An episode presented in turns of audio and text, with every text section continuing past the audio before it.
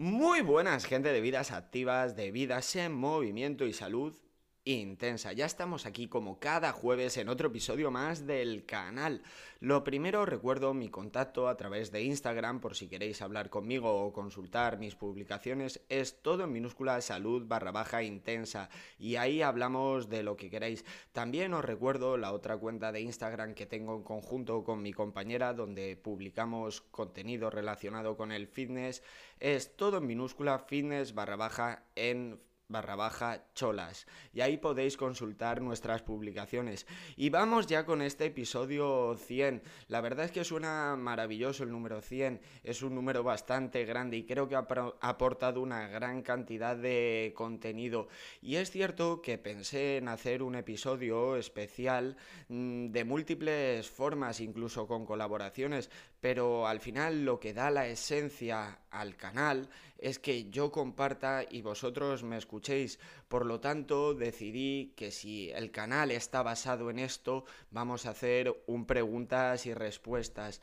Las preguntas y respuestas las he obtenido pues de redes sociales como Instagram o las que me han pasado por WhatsApp, pero sobre todo me preocupaban las que me hacen día a día a la cara.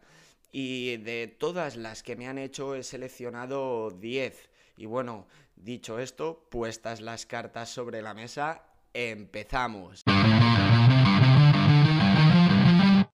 Bueno, y vamos ya con estas 10 preguntas que me habéis ido realizando sobre todo a lo largo de esta semana. Como ya digo, las he obtenido a través de Instagram, a través de WhatsApp, pero sobre todo en el cara a cara, en el día a día con la gente con la que convivo. Y he tenido que seleccionar 10 porque, hombre, no es que hubiera una cantidad masiva de preguntas, pero más de 10 sí que había y el episodio se podía extender muchísimo. Y vamos a empezar eh, con la pregunta de qué beneficios tiene la práctica de ejercicio a edades avanzadas. Bueno, pues en realidad para la salud, para la funcionalidad, para tu fisiología, el ejercicio físico tiene beneficios a todas las edades, pero en edades avanzadas se vuelve fundamental, y esto te lo digo de forma subjetiva, no ya porque vaya a estirar tu vida, porque vayas a vivir más, que sí está demostrado que el ejercicio físico puede contribuir a una vida más larga, no es garantía de nada, pero sí que puede contribuir a vivir un poquito más. Pero el caso no es como o todo lo que voy a vivir, es cómo lo voy a vivir. Y la práctica física, el, ejercicio, va a hacer que vivas de una mejor manera, que no llegues a una edad muy avanzada, por ejemplo, los 95 años, y no puedas ni moverte. Evidentemente, tu, tu fisiología se va a ver resentida con la edad, pero es cierto que el ejercicio físico, el principal beneficio que va a tener a una edad avanzada es que vas a ser mucho más útil desde un punto de vista locomotor y desde un punto de vista psicológico. También previene un montón de enfermedades eh, psicológicas, previene el Alzheimer, la depresión, con lo cual eh, si llego a una edad avanzada el ejercicio físico, el principal beneficio que va a tener es que me va a hacer vivir mejor. Vamos como la, con la segunda pregunta es, ¿Cómo puedo enfocar el entrenamiento para proteger mis huesos? Bueno, pues en realidad la práctica física siempre va a prevenir problemas óseos, pero si el problema que tienes es de osteopenia, de osteoporosis, el entrenamiento de la musculatura, de la fuerza, está muy demostrado que produce eh, beneficios a nivel de tejido óseo.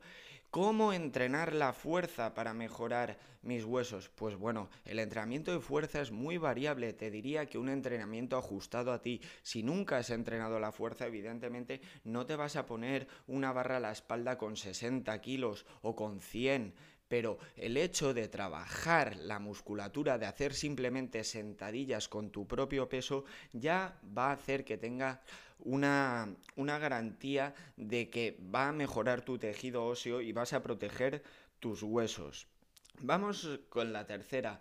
El entrenamiento con cargas altas. ¿Es lesivo? Pues a ver, una lesión puede aparecer en cualquier disciplina deportiva y más si no se domina la técnica, si no controlo el movimiento. Claro que me puedo lesionar en el gimnasio, pero para eso tengo que aprender los movimientos para evitarlo y no tengo que tener miedo a las cargas altas porque tienen muchos beneficios. De hecho, te voy a dar un dato.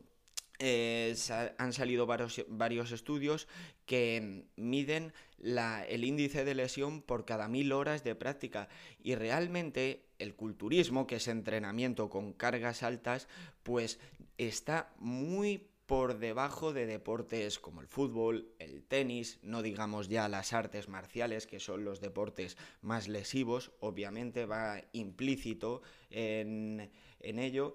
Y Luego es cierto que deportes como el powerlifting sí que tienen, o el crossfit sí que tienen un poquito más de índice de, lesión por cada mil horas.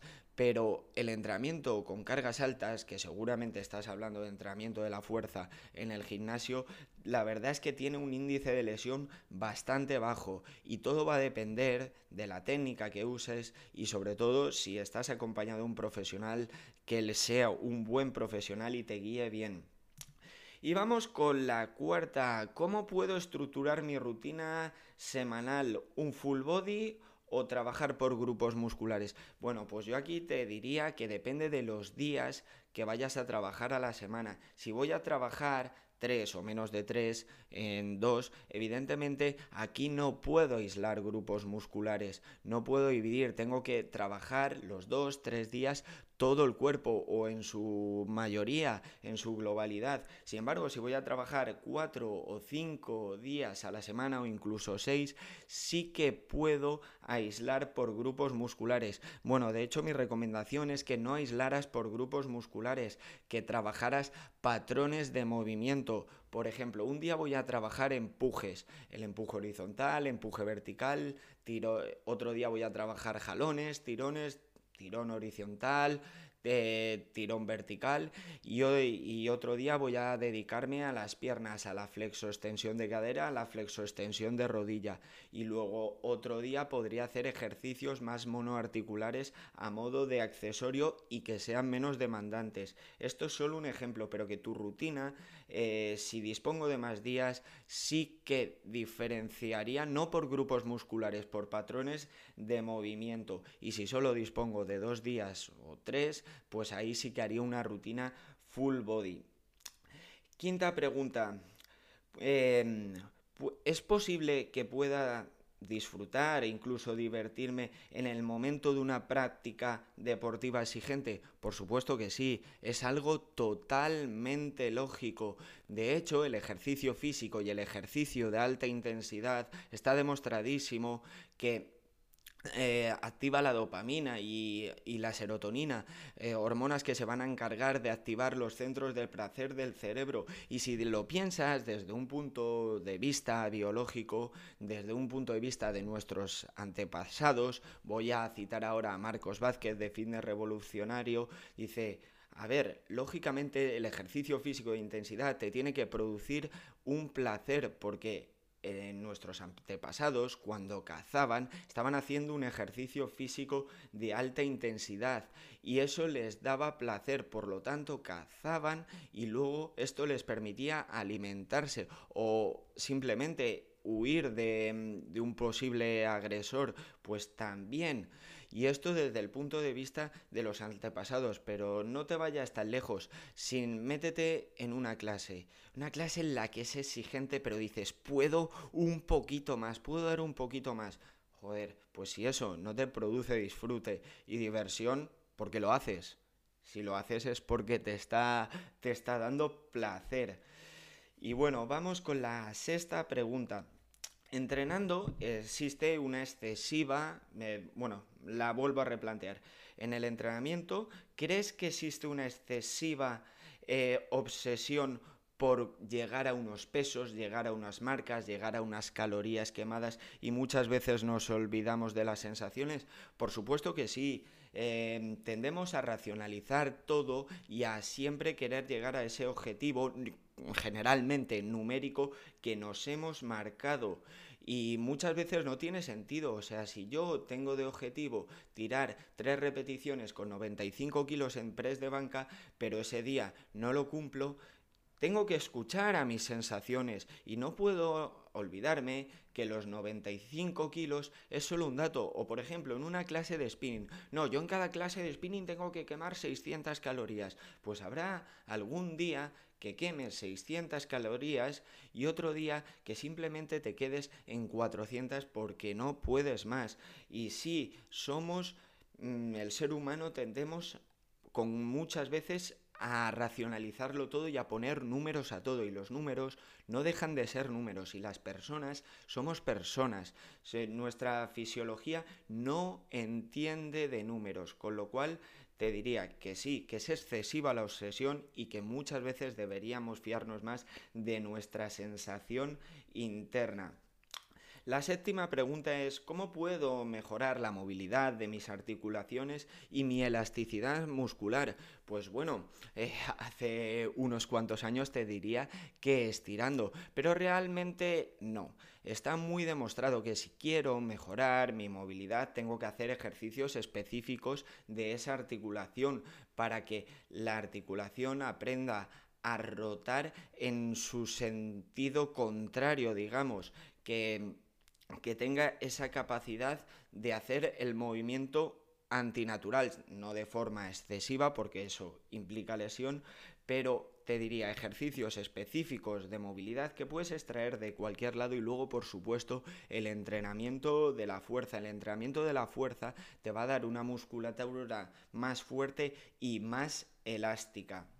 Vamos ya con la octava pregunta. Bueno, bueno, esto ya se, ya se está acabando. Y es, ¿cómo pasar de una etapa de volumen a una de definición? Primero tendríamos que ver cuánto tiempo ha durado este volumen y cómo de exigente ha sido, porque hay veces que la fase de volumen se puede extender mucho en el tiempo y puede ser realmente dura. O sea, el comer más de lo que necesitas, hay a mucha gente que se le puede hacer eh, muy complicado. ¿Cómo lo haría yo? Pues si he tenido una etapa de volumen prolongado, no voy a meter una definición agresiva así de repente, porque el impacto mentalmente va a ser muy extraño y vas a pasar de esa sensación de estar continuamente hinchado a vivir con hambre, con lo cual te diría que hicieras algo más gradual. Si has tenido un volumen prolongado, pues igual pasar un tiempo por una normocalórica y luego ir recortando y haciendo el déficit un poquito más progresivo. Lo que te diría es que no dieras un salto muy grande, que simplemente bajaras las escaleras, que fuera progresivo. Y vamos con la novena pregunta. Esta me encanta y es porque yo al ser entrenador, profesor, pues me viene al, al, pelo. Y es, en una clase de una actividad dirigida en el gimnasio, ¿debo ceñirme únicamente a lo que dice el monitor o escuchar mis sensaciones? Pues bueno, aquí hay varias variables que debemos tener en cuenta, que es lo primero, cuánto te conoces tú mismo, porque muchas veces cuando estoy empezando a entrenar no me conozco a mí mismo y no sé o sé mis sensaciones, pero no son reales con lo que puedo llegar a dar. Y segundo, cómo de bueno es el profesional y cuánto te conoce. Mm, sinceramente, si estás con un profesional que te conoce y que es bueno, fíjate al 100% de él, porque lo más probable es que incluso a veces él viéndote sepa más de lo que puedes dar que tú mismo. Y sin embargo, si es una clase de estas sobresaturadas de 25 personas donde probablemente no se sepan ni tu nombre, eh, no, olvídate ahí, funciona por, por, tus sensaciones, déjate guiar por el, por el monitor, pero guíate por tus sensaciones, porque es que al monitor no ya es que le des igual, porque él va a cobrar su sueldo igual. Es que mm, muchas veces lo que va a pasar es que él va, va a ver un cúmulo de gente y ni se va a fijar en absoluto, ni va a individualizar en ti ni en nadie. Pero si el profesional es bueno eh, y te conoce, mmm, ciñete más a lo que dice él, porque igual te conoce él mejor a ti que tú mismo. Y bueno, vamos con la última pregunta, la décima, y me vais a permitir que haga una trampilla, pero es que creo que es importante esta pregunta y es la que yo me hago a mí mismo. 100 episodios. Si todo empezó el 6 de junio de 2021, ¿hasta cuándo va a seguir esto? Pues sinceramente va a seguir mientras yo tenga cada jueves algo que aportar, algo que compartir, algo que os pueda ser útil. Mientras yo tenga eso, me da igual que me escuche una persona, 100, 1000, 10.000. Mientras yo tenga algo que deciros, nos escucharemos todos los jueves. Y con esto me despido. Así que, por favor, seguir creciendo, seguir construyendo y a volar.